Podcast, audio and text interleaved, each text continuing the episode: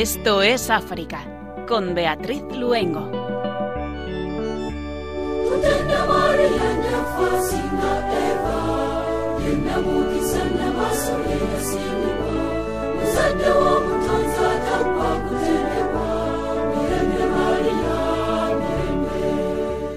Muy buenas tardes. Un jueves más saludamos a nuestros oyentes, Germán García en el control de sonido y quien les habla, Beatriz Luengo. También saludamos muy especialmente a Chus de la Fuente, directora de Fundación Recover, que hoy se encuentra con nosotros en el estudio. Muy buenas tardes, Chus. Buenas tardes. Buenas tardes.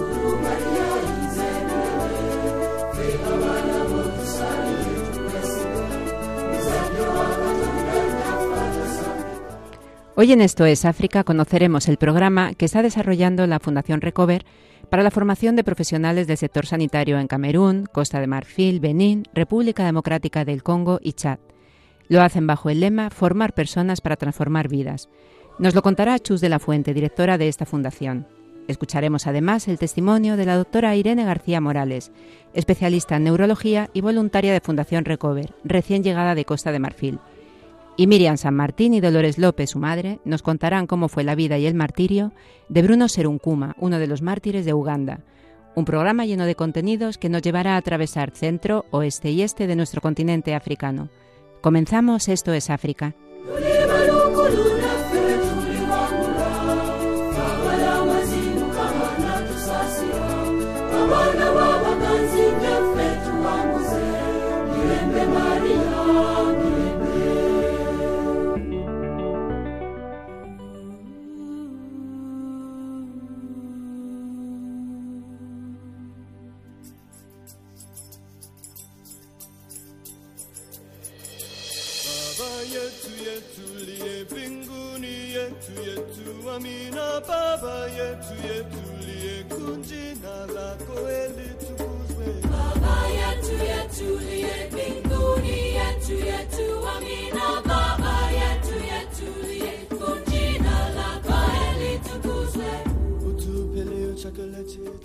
Las inundaciones en Kenia dejan más de 56 muertos, entre ellos varios niños.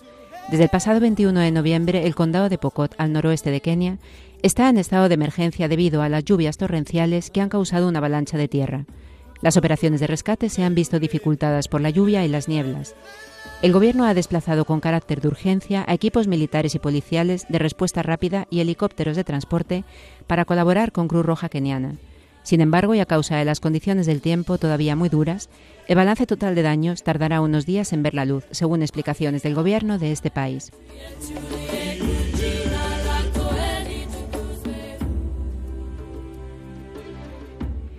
Las violaciones de los derechos humanos son diarias en el Sahel, por eso toda la región corre el riesgo de sumirse en la inseguridad.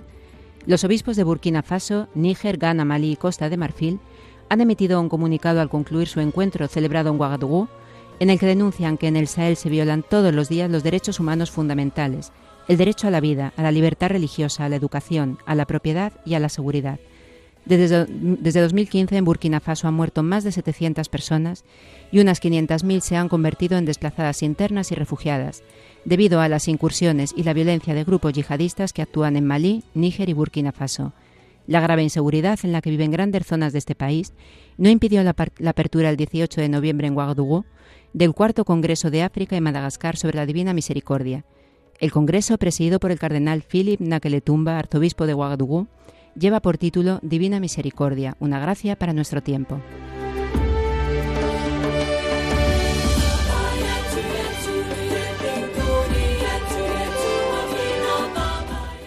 Los líderes católicos exhortan a las familias a educar a sus hijos en la evangelización. Convertirse en evangelizadores de sus propios compañeros es el eslogan con que los niños de las 43 parroquias de la Archidiócesis de Blantyre Malawi han vuelto a casa después de participar en la celebración del Día de la Infancia Misionera en la parroquia de Guludi, distrito de Chirazulu. Cientos de niños recibieron con alegría el llamamiento de Monseñor Tomás Luke Mususa, arzobispo de Blantyre, que dirigió a los padres presentes para la ocasión. El prelado, el prelado, los invitó a ayudar a sus hijos a comprender su papel en la difusión del Evangelio hasta los confines del mundo, instando a educarlos para convertirse en verdaderos evangelizadores.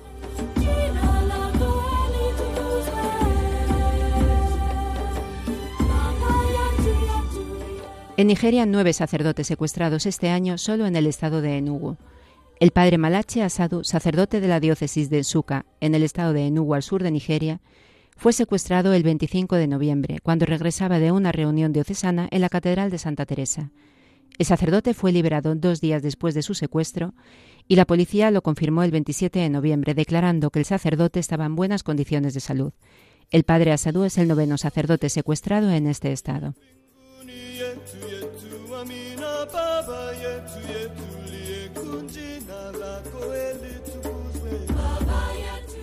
Pasión y celo al servicio de los pacientes. Terminamos en Zambia. Inaugurada una escuela de enfermería en el distrito de Lumezi como iniciativa que forma parte del Plan Estratégico Diocesano 2017-2021 de la Comunidad Católica de Chipata, que en el ámbito de las disposiciones sanitarias establece el compromiso de todas las estructuras de las diócesis para llevar los servicios sanitarios a las personas, como una manifestación concreta del amor a Cristo. Monseñor Benjamin Firi, obispo de Chipata, ha explicado que la Escuela de Enfermería St. Joseph ayudará a las chicas a obtener acceso a la educación, reducirá los casos de matrimonios infantiles, embarazos precoces y otras emergencias.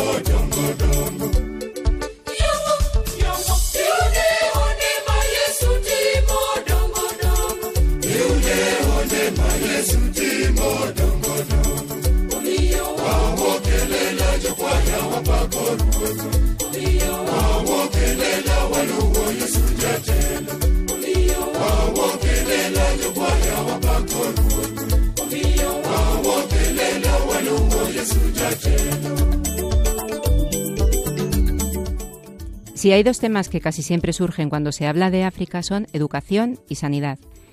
Y casi sin lugar a dudas que haya buenos profesionales en los dos ámbitos es tanto una necesidad como también un reto. Hoy en Esto es África hemos querido conocer más sobre cómo se lleva a cabo esta formación, en concreto en el ámbito sanitario.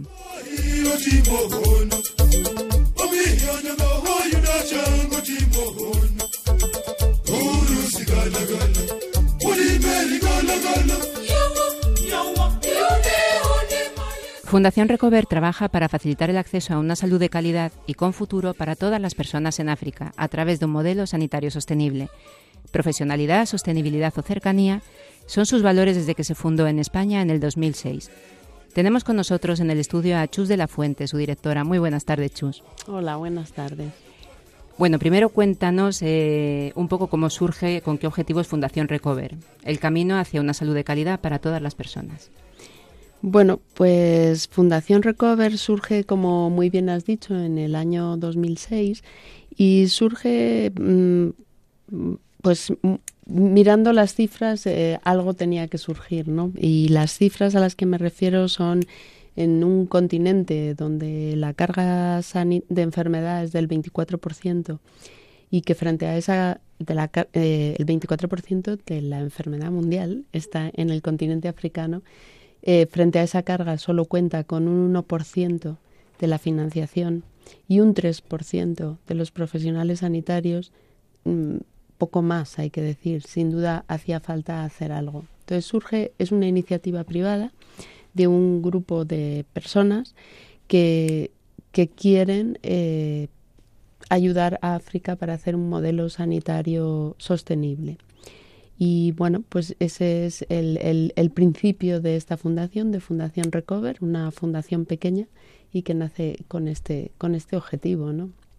¿Con qué países de África estáis eh, actualmente trabajando? Pues trabajamos con Camerún, que es donde nace la organización y que nace cuando este grupo que comentaba anteriormente eh, está iniciando todo el papeleo para poner en marcha la fundación eh, se les presentan a, una congregación que está trabajando en Yaoundé, en Camerún, y eh, las Dominicas de Granada, y, están trabajando en un dispensario que tienen montado en el, en el garaje de su casa y que ven como en un barrio marginal de Yaoundé, ¿no? Entonces eh, necesitan que alguien les ayude a poder equipar y construir un dispensario. Entonces se unen esas dos iniciativas y así es como empezamos a trabajar en Camerún y que por eso en Camerún tenemos una presencia más grande que en otros países. Y como pequeñitos que somos, pues tenemos algunas iniciativas más en Benín, en Costa de Marfil, en países sobre todo cercanos a, a Camerún, en República Democrática del Congo, en Chad. Bueno, esa es un poco nuestra presencia. El grupo de personas del que surge Fundación Recover, eh, ¿qué sois? Mm, ¿Venís del ámbito de la medicina, de diferentes ámbitos? La iniciativa surge en un grupo sanitario español, sí, pero bueno, pues ahora ya con los años esto eh, tiene ya un poco componente de todo. Comentabas que Camerún, Costa de Marfil, Benín, más recientemente Chad. ¿Qué es lo que determina la elección de un país dentro de todo el mapa africano? Pues fundamentalmente eh, los indicadores mm, sanitarios.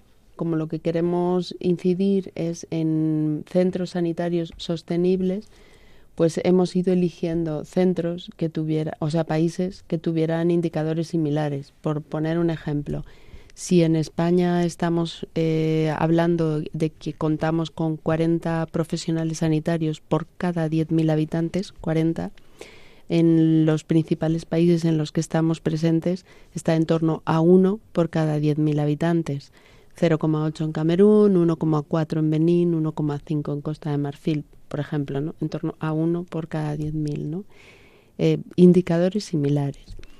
Eh, que las congregaciones, porque nuestras contrapartes suelen ser congregaciones religiosas por diferentes motivos, porque están allí sin ánimo de lucro, porque se van a quedar, porque están comprometidas con las personas, porque luchan contra la corrupción, bueno, por diferentes motivos nuestras principales contrapartes son congregaciones religiosas, pues ese es otro factor que también nos, nos mueve.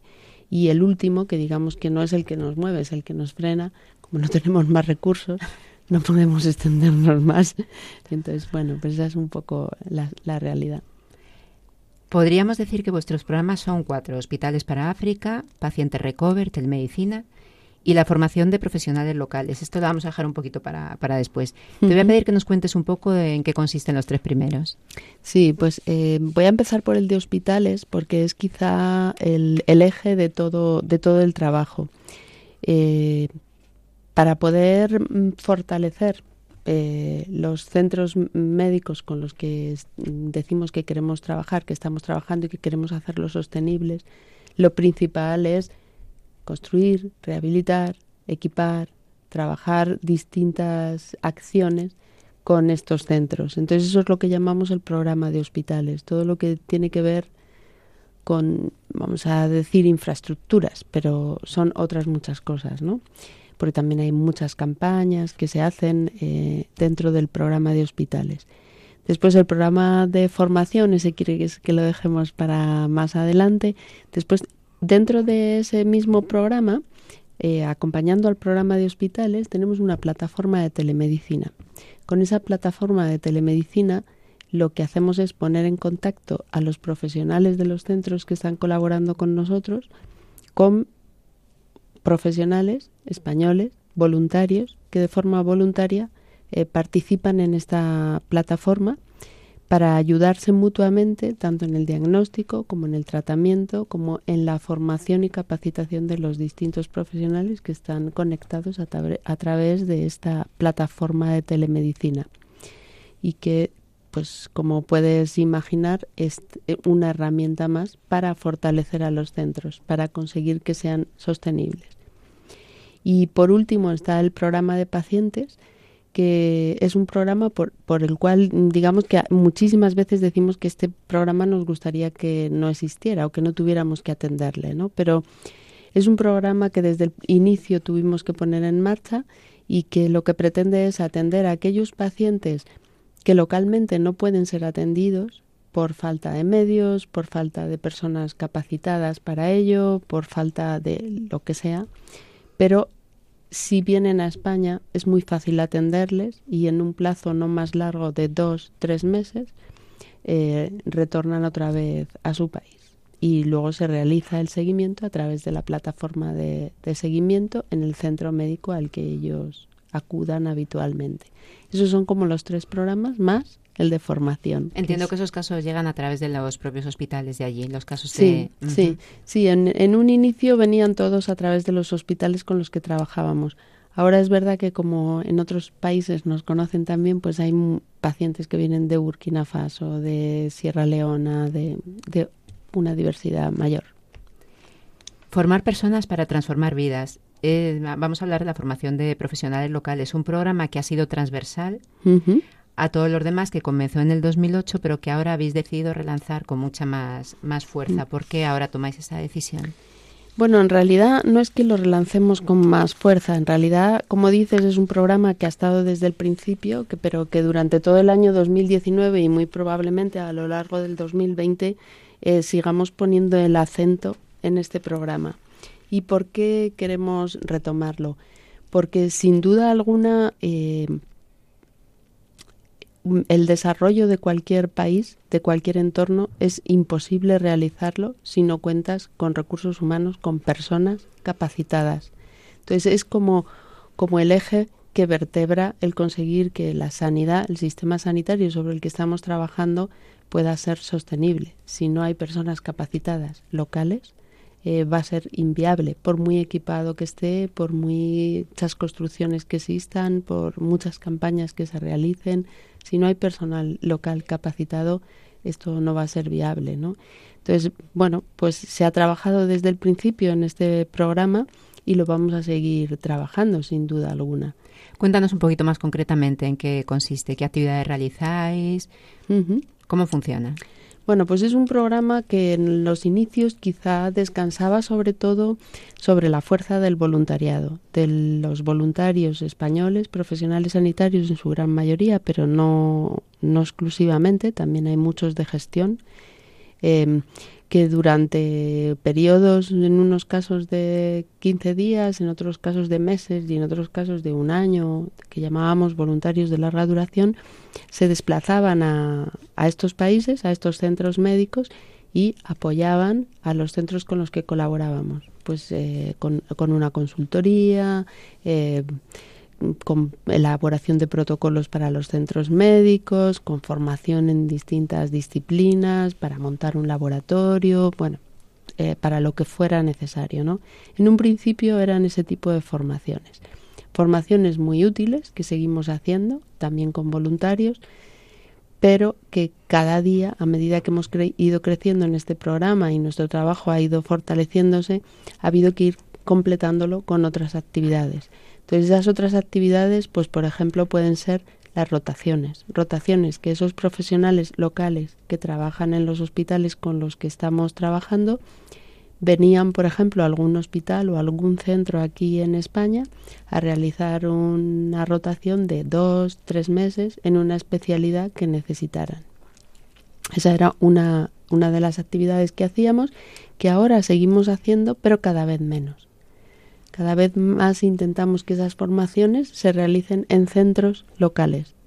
Por distintos motivos eh, creemos que es mucho más práctico y mucho mejor porque se adapta a la realidad con la que ellos luego van a enfrentarse en el día a día.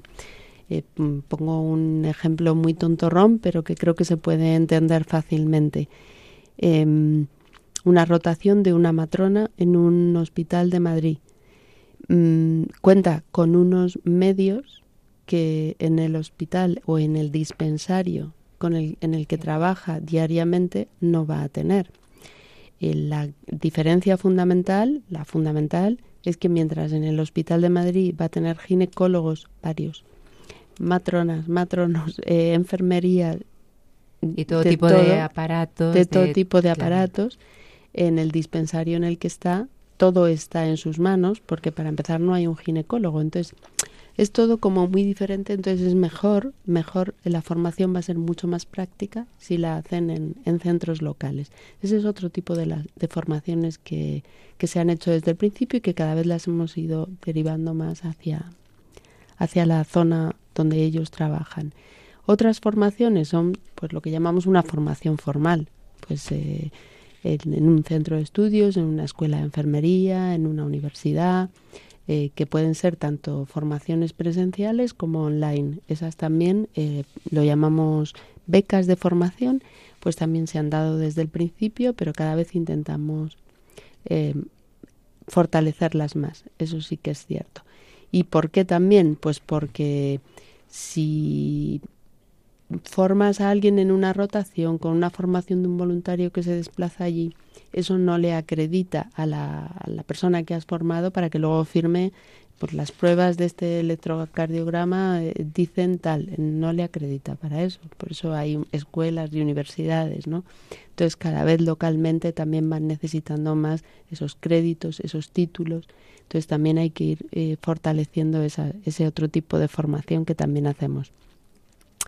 Y no sé si me dejo alguna, pero, pero bueno, hay una, amplia variedad. Bueno, luego a través de la plataforma de telemedicina, ahí también queremos eh, empezar a hacer formación más estructurada que a día de hoy era más un poco más pues subir informaciones concretas ahora que estamos preparando una formación en gestión otra en ginecología y la de neurología te estoy oyendo hablar porque antes comentabas una fundación chiquitita, bueno, y no sé si tienes en este momento este dato, ¿no? Pero a nivel, por ejemplo, de cifras, ¿cuántos pacientes podéis estar tratando? ¿Con cuántos profesionales sanitarios podéis estar trabajando? Es una cifra complicada de Es complicada, es pero muy por ejemplo, complicada. Con, los profesionales sanitarios, porque si estáis en varios hospitales, estáis impartiendo formación. Sí, la cifra de profesionales sanitarios con los que trabajamos ahora no, no sabría decirte, pero por ejemplo, en formación este año se han beneficiado 120 personas, se han formado este año en diferentes tipos de formaciones.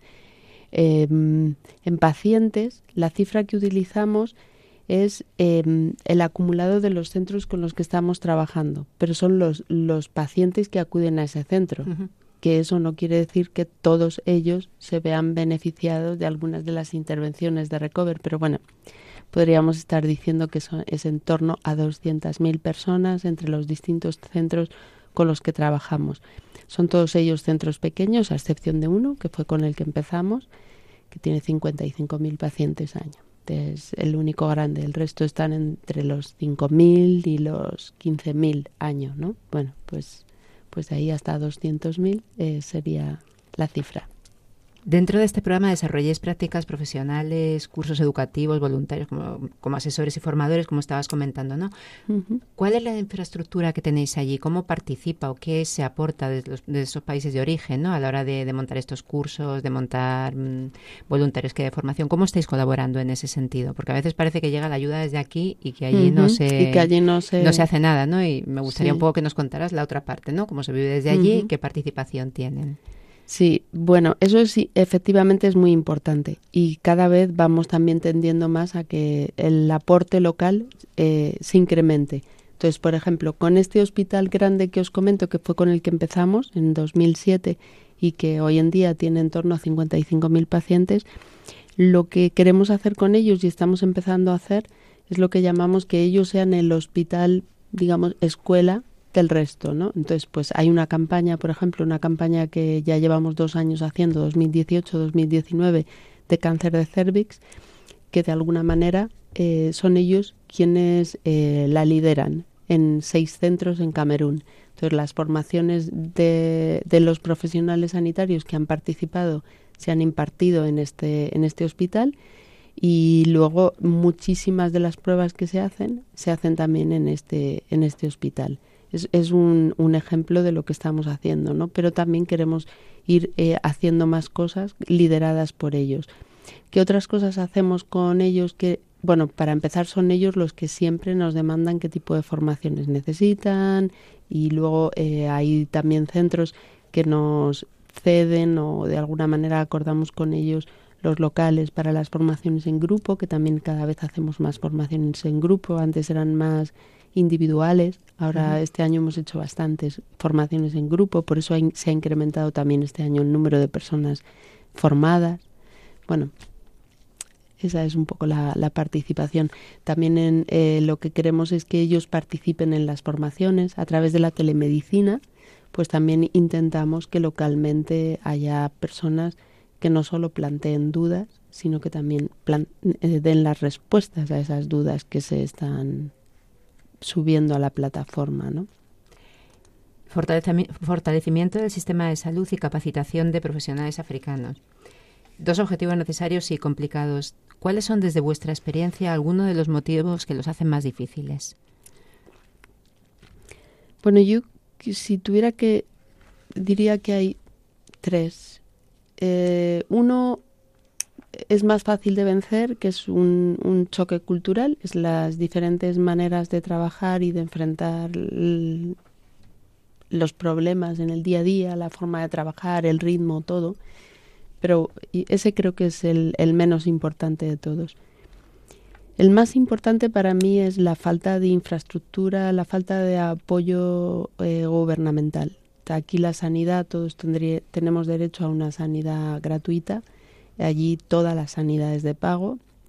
Eh, los centros públicos, no sé si habrá alguna excepción, pero yo en los países en los que he estado y los hospitales que he visto realmente mm, da más miedo que otra cosa. Entonces, eh, realmente ese es el principal problema, ¿no? Porque la sanidad no es, no podemos decir que es, es un derecho de todo el mundo, todos tenemos derecho a él, pero es caro y consume muchísimos recursos, no es eh, una actividad lucrativa.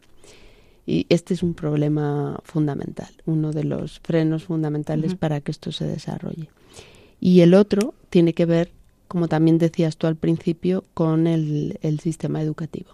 O sea, en un sistema educativo donde en todos los países efectivamente es en forma de cono, todos nos escolarizamos desde temprana edad. Si primaria es obligatorio y luego vas, vas, reduciendo.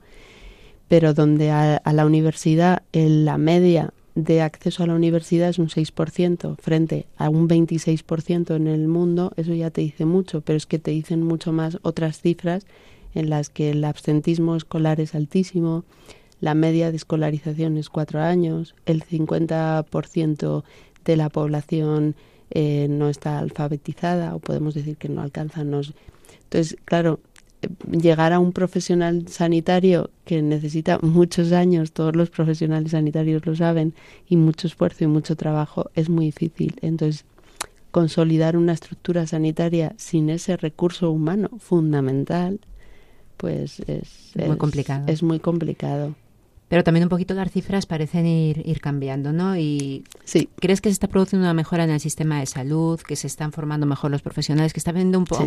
porque cualquier avance chiquitito ya es un avance, ¿no? Entonces, mm. ¿crees que eso se está produciendo? Siempre entiendo que desde vuestra experiencia y desde que África mm, te puede cambiar mucho un país a otro, pero en los países en los que trabajáis. Sí, sí, sin duda avanza. Muy lentamente, pero avanza. Y son los países más rezagados. Sin duda la sanidad en África es donde está más rezagada, pero avanza y uno de los indicadores era lo que te comentaba antes. Cuando empezamos hace 10, 12 años, valía con una rotación, con una formación de un voluntario. Hoy en día, en muchos centros, pues ya te exigen ser un radiólogo o ser un no sé qué, porque si no, no puedes ejercer la medicina, ¿no? O sea, avanza. O sea, que en ese sentido incluso existe también más conciencia, digamos, a nivel gubernamental sobre la formación de su personal sanitario. Sí, sí. Sí, así es. O sea que bueno, la esperanza está ahí y yo creo que, que poco a poco. Fantástico, entonces. Chus, muchísimas gracias por haber estado con nosotros y interesantísimo todo lo que nos has contado. Y bueno, aquí estamos y, y nada, gracias de nuevo. Muchas gracias a vosotros. Chus de la Fuente, directora de la Fundación Recover.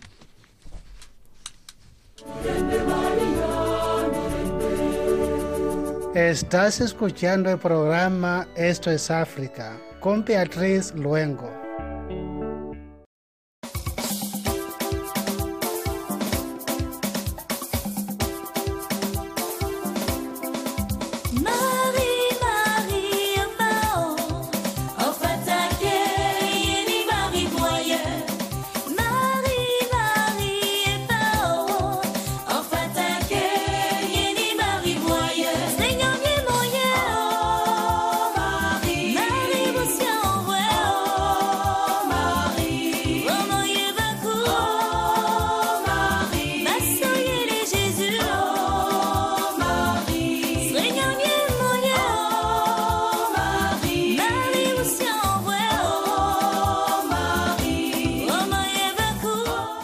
Y después de escuchar esta preciosa canción a María que nos llega desde Costa de Marfil, nos quedamos precisamente allí, en este país, de donde acaba de volver la doctora Irene García Morales. Especialista en neurología y desde hace 14 años centrada en epilepsia, también es voluntaria en terreno desde hace cinco años de Fundación Recover a través del proyecto Neurocooperación, que creó junto a otros compañeros y junto a Recover para formar a profesionales africanos en materia de neurología. Muy buenas tardes, Irene. Hola, buenas tardes. Eh, cuéntanos un poquito de dónde surge esta vocación y entre comillas por el voluntariado en África, porque tú juntas dos vocaciones, la medicina y la del voluntariado. Bueno, pues surge casi desde el inicio de mi formación en, neurología. Lo que pasa que no ha podido hacerse realidad pues hasta hace cinco años, ¿no? Pero sí que es verdad que desde que empecé a trabajar en medicina siempre pues me ha traído la idea de, conocer cuál era la realidad sanitaria de otros países con menos recursos y el poder colaborar con de alguna manera con ellos, ¿no? Entonces, pues este proyecto concretamente de neurocooperación surgió pues justo hace cinco años con otro compañero, con David Azorín, eh, cuando nos empezamos a plantear un poco qué, qué, podía hacer un neurólogo en, un país eh, en vías de desarrollo, en un país de África, que era un poco lo que nosotros nos planteábamos. Y juntos empezamos a pensar en qué cosas y cómo podríamos ayudar y bueno pues casualmente los dos eh, estábamos en contacto con Recover que fue pues eh, la que nos bueno los que los que nos han posibilitado el, llevar a cabo nuestras ideas y, nuestro proyecto y bueno pues así empezó un poco todo ¿Y cuál es el objetivo de tu voluntariado en concreto en Fundación Recover y a través de este proyecto en Eurocooperación? ¿Qué objetivos tiene? Pues eh, la verdad que nosotros eso, cuando nos planteamos en qué podíamos ayudar en la neurología, llegamos a la conclusión de que un poco lo que más podíamos hacer era dar herramientas de formación a nuestros compañeros de, médicos en África, ¿no? Que muchas veces nosotros manejamos patologías que que, realmente no pues no, no, somos quizá pues como los cirujanos o oftalmólogos que pueden llegar y, y de alguna manera solucionar muchos problemas mediante la cirugía no y luego volver. Nuestros problemas son más crónicos y requieren pues de un tratamiento continuado no entonces, pues pensamos que la mejor manera de ayudar era pues también colaborar con, con los médicos, los enfermeros, los auxiliares sanitarios de, de los países a los que hemos viajado, que son Costa de Marfil y Camerún, y darles las herramientas que nos han dado a nosotros en nuestra formación, porque veíamos que, que cambiando, o sea, que eran cambios pequeñitos podían tener un impacto importante en el manejo de los pacientes.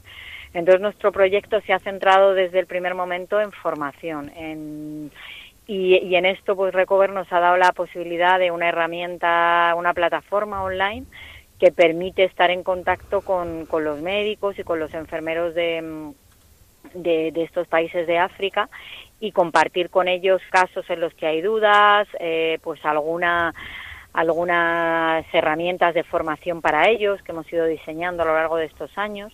Y entonces fundamentalmente es eso, es un proyecto en el que queremos, o por lo menos pretendemos, intentamos por todos los medios ayudarles en la formación de algunas patologías para que ellos puedan allí pues manejarse en, en, el país. Y ahora nos vamos así un poquito para, para África. Eh, tú estás muy centrada en, en la epilepsia. ¿Qué diferencias y qué similitudes encuentras en cómo se ve, cómo se trata esta enfermedad? Me refiero no tanto al ámbito médico, que también, ¿no? pero sobre todo al ámbito familiar y al ámbito social. Sí. Pues precisamente las diferencias tan tremendas fueron los que lo que nos han motivado más a, centrarnos mucho en la epilepsia, porque realmente la epilepsia es, de toda la vida se ha considerado, pues desde el inicio como una enfermedad sagrada, como una enfermedad con un componente mágico, y entonces en estos países en vías de desarrollo la epilepsia se considera todavía como una maldición, ¿no? Y como un como algo eh, cuando un niño nace con epilepsia la familia lo vive con horror, con vergüenza y en muchos sitios recónditos es verdad que en las ciudades y en, los, la gente que tiene más acceso a la información no, pero en las pequeñas aldeas eh, sí que a los niños que tienen epilepsia pues los ocultan o incluso los pues los llegan a abandonar, ¿no? Entonces eh, ya no es tanto la, la, dificultad del tratamiento con medicinas como las que tenemos aquí, sino el, hecho de que lo acepten como una enfermedad, como pueda ser una hipertensión, una alergia o, que te rompas un brazo, ¿no? Entonces esa es la, la, diferencia cultural más importante y quizá el problema más, más grave, ¿no? Que hay mucha gente con epilepsia que no acude a los centros sanitarios, sino que o bien simplemente oculta a los familiares que tienen epilepsia o utilizan pues unos tratamientos que quizá no son los más adecuados. En el tema de la formación que comentaba, se comparten conocimientos, pero también, también se comparten formas de vida, son culturas diferentes, se comparten experiencias. ¿Qué te ha aportado a ti, a tu experiencia, tu experiencia en estos países que has estado de África, especialmente qué te han aportado las personas, los profesionales africanos con los que compartes tu vocación.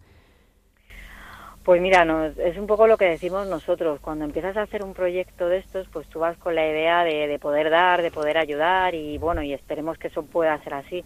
Pero la verdad es que yo creo que tú recibes muchísimo más porque estás en contacto pues con, profesionales que con muy poquitos recursos o a veces casi con ninguno eh, tienen ilusión por formarse, tienen ilusión por ayudar y, son médicos que, que, hacen de todo, o sea que muchas veces pues nosotros aquí cada vez tendemos a la especialización, pero allí el médico pues tiene que tratar pues todo lo que llega, ¿no? Desde una apendicitis hasta una herida grave, hasta un paciente que tiene epilepsia. Entonces es verdad que son profesionales muy completos, muy entregados y gente realmente con muchas ganas de, aprender y con y, bueno y, muy capaces en, muchas cosas, ¿no? Entonces es verdad que, que, aprende, o sea que, que aprendes mucho también de, de su de sus ganas de formarse y de y de la y también de la de la eh, de cómo de, de, la del ingenio no para con pocos recursos llegar a hacer muchas cosas no y bueno y ahora concretamente en Costa de Marfil hemos contactado pues con un grupo de gente que precisamente quiere y está intentando sacar a la epilepsia de esas sombras no y porque es más considerado perdón una enfermedad mental que una enfermedad neurológica. Sí sí sí sí. De hecho con el grupo con el que hemos estado trabajando son en su mayoría psiquiatras. Bueno el, el que dirige este proyecto es un psiquiatra y hemos estado trabajando con enfermeros auxiliares médicos que están eh, básicamente centrados en la psiquiatría, ¿no? que es algo que, llama también la atención, ¿no? porque aquí la epilepsia la, llevan, la llevamos los neurólogos, ¿no? pero eso dice mucho de cómo se el, el, el, contexto cultural en el que está la epilepsia. Para esos posibles voluntarios que nos están escuchando, sobre todo hay muchas veces muchos jóvenes que, que han hecho medicina y, y, están, pues eso, con la idea de irse a África de voluntarios. ¿Qué les dirías? ¿Qué consejo les darías? Pues la verdad que a mí me parece que es, es, un proyecto, como el otro día hablábamos, todos estos proyectos de cooperación creo que es algo que hay que vivir, que los o sea, yo hablo desde el punto de vista de la medicina, los que ejercemos la, medicina y la sanidad, que tenemos algún trato con la sanidad aquí, yo creo que, que tenemos que conocer cuál es la realidad sanitaria de la mayor parte de la población, ¿no? Que me parece muy importante que sepamos en qué medio tienen que trabajar pues nuestros compañeros de médicos, eh, cuál es la situación de la mayoría de los pacientes eh, en estos países y te, abre un poco, te da mucha perspectiva, ¿no? Y yo les animo porque es algo cuando David y yo empezamos, me acuerdo a a diseñar el proyecto parecía imposible que se llevara a cabo y luego pues te encuentras con, con personas como la como las que trabajan en Recover que hacen posible lo imposible, ¿no? Y que te dan los medios para para llegar a hacer algo que en un momento te parece que no que es, que es, que es difícil llegar a neurólogos de estos países, que es difícil llegar a hospitales y ellos te ponen las bases, la estructura y, el, y, te facilitan mucho. O sea, desde luego sin ellos no habríamos podido llegar a hacer este proyecto, ¿no? Porque te ponen en contacto con, con los hospitales, con los médicos, incluso tienen esta herramienta que a mí me parece fundamental de la online que te permite estar en contacto con personas que están a miles de kilómetros de ti. Y, y bueno, yo desde luego animo porque yo creo que es algo que hasta que no lo haces no sabes lo que es. Es verdad que tú te puedes imaginar lo que es la cooperación, pero creo que hay que Y he leído una entrevista tuya en la que decías, te voy a citar palabras casi textuales. Confío en que si los médicos de allí saben que aquí conocemos su realidad y queremos colaborar de igual a igual, de compañero a compañero, eso les ayude en su día a día. Explícanos un poco más el significado que para ti tiene esa colaboración de igual a igual, porque a veces parece que ah, vamos a ayudar, pero no esa colaboración de igual a igual. Sí, sí, pues es un poco eso que decía, que es verdad que muchas veces, pues cuando te inicias en esto de la cooperación o empiezas, tienes tu, idea de ir a, bueno, vamos a ver qué podemos dar, vamos a ver, y al final yo creo que, que el objetivo es que lleguemos a tener por lo menos el acceso a la misma formación todos para que podamos trabajar en conjunto y luego, por otro lado, nuestra idea de, también de la plataforma es compartir casos con ellos porque ellos nos pueden enseñar muchas cosas también del manejo global de, de las enfermedades eh, que nosotros no conocemos, ¿no? Y entonces yo creo que esto al final es un intercambio. Nosotros le damos una serie de herramientas que ellos no tienen, básicamente pues por falta de recursos, no por falta de, de, capacidad en, en, ellos mismos, ¿no? Y entonces yo creo que, que esto hay que vivirlo como un intercambio. Nosotros ofrecemos una serie de cosas y ellos nos están dando otras muchas, ¿no? Y entonces la idea es compartir, pues, de médico a médico, de enfermero a médico, de médico a enfermero, pues casos, inquietudes, dudas, esa yo creo que es un poco lo bonito del proyecto. Pues así es, fantástico Irene, pues muchísimas gracias por haber estado con nosotros esta tarde. gracias a vosotros. Un saludo.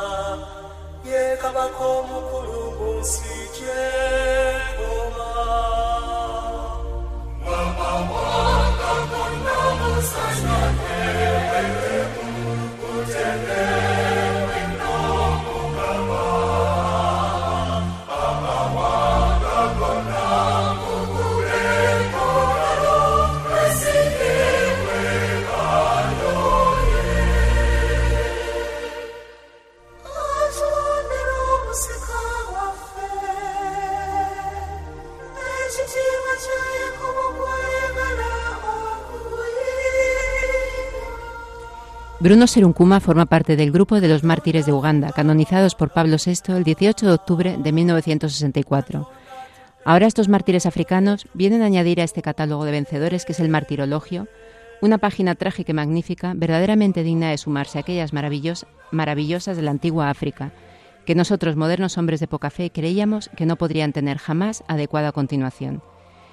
En la homilía de canonización de los mártires de Uganda, su santidad Pablo VI, además de estas palabras, Recordó también cómo fueron los padres blancos misioneros de África, los del cardenal Lavillerie, los que introdujeron el catolicismo en Uganda, los que formaron a estos mártires para Cristo.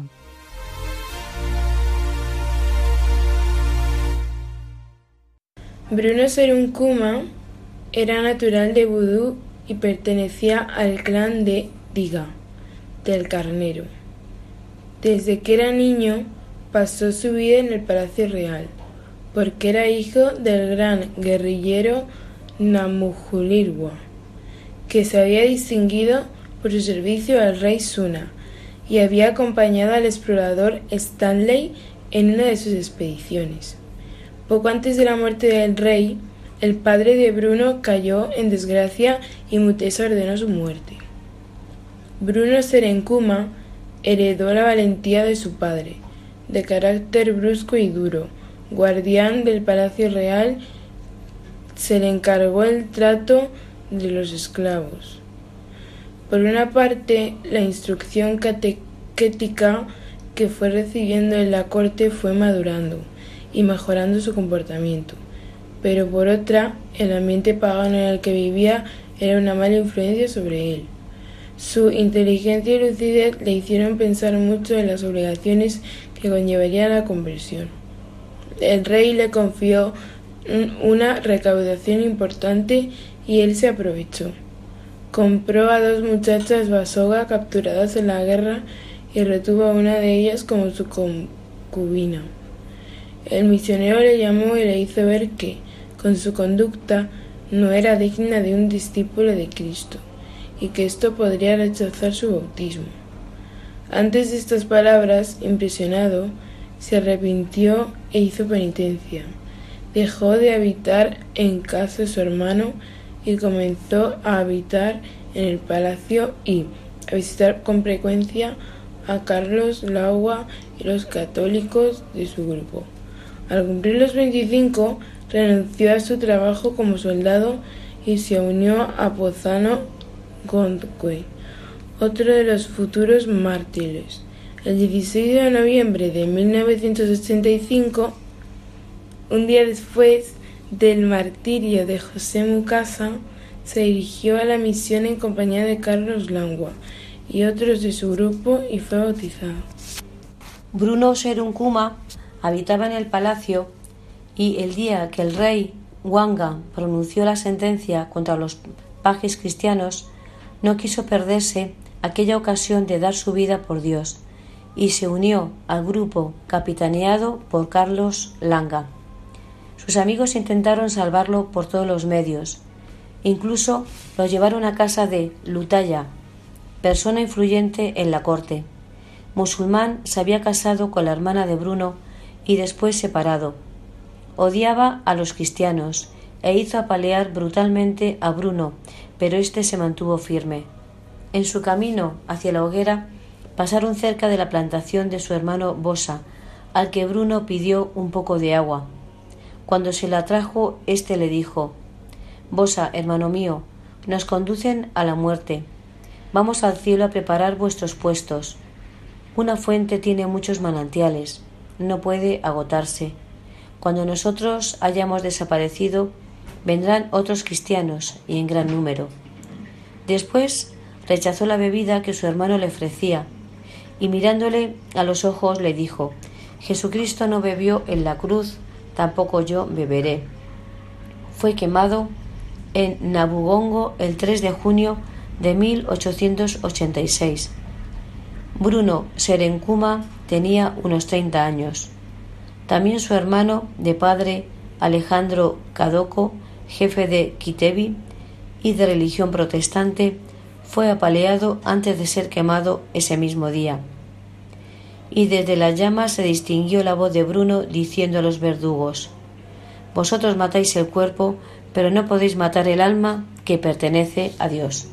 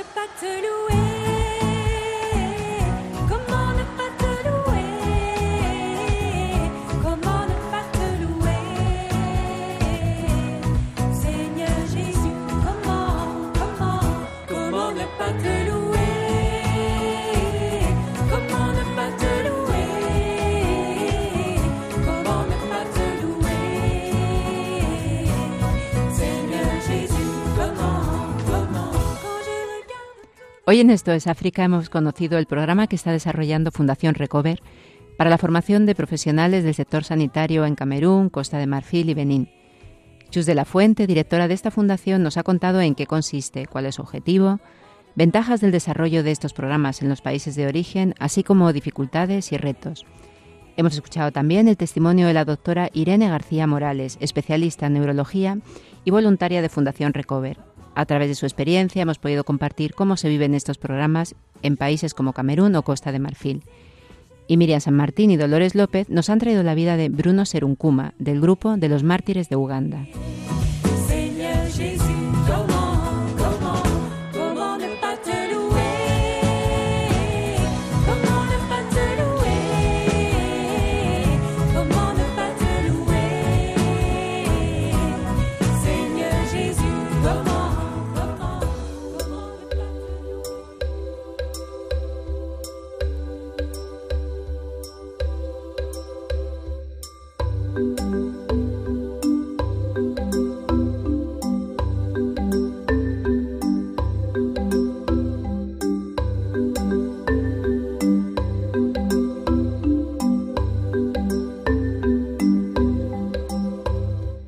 Muchísimas gracias a Chus de la Fuente por su presencia en el programa y a la doctora Irene García Morales. A las dos les damos las gracias por su tiempo y por su testimonio.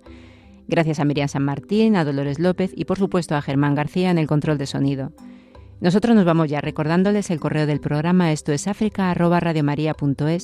y les invitamos a seguir aquí con nosotros escuchando la programación de Radio María. En 15 días, si Dios quiere, estaremos de nuevo con ustedes acercándonos a África desde nuestra fe y de la mano de María. Que la Virgen les guarde y les acompañe siempre.